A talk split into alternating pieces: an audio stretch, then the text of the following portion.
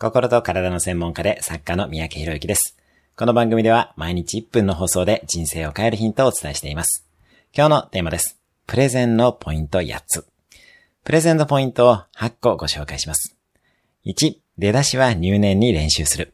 最初の1分は何度も練習しましょう。2、練習は録画してチェックする。3、本番の会場で練習する。当日でも OK です。4、笑顔で聞いてくれる人を見つける。緊張が和らぎます。5、上位3割くらいの優秀な層をターゲットに話す。6、相手にベネフィットを提示した上で感情も揺さぶる。7、貢献に集中し結果を手放す。結果はコントロールできません。8、相手の行動につなげる。アクションを促していきましょう。以上の8つです。今日のおすすめ1分アクションです。1分間自己紹介を録画してみる。今日も素敵な一日を。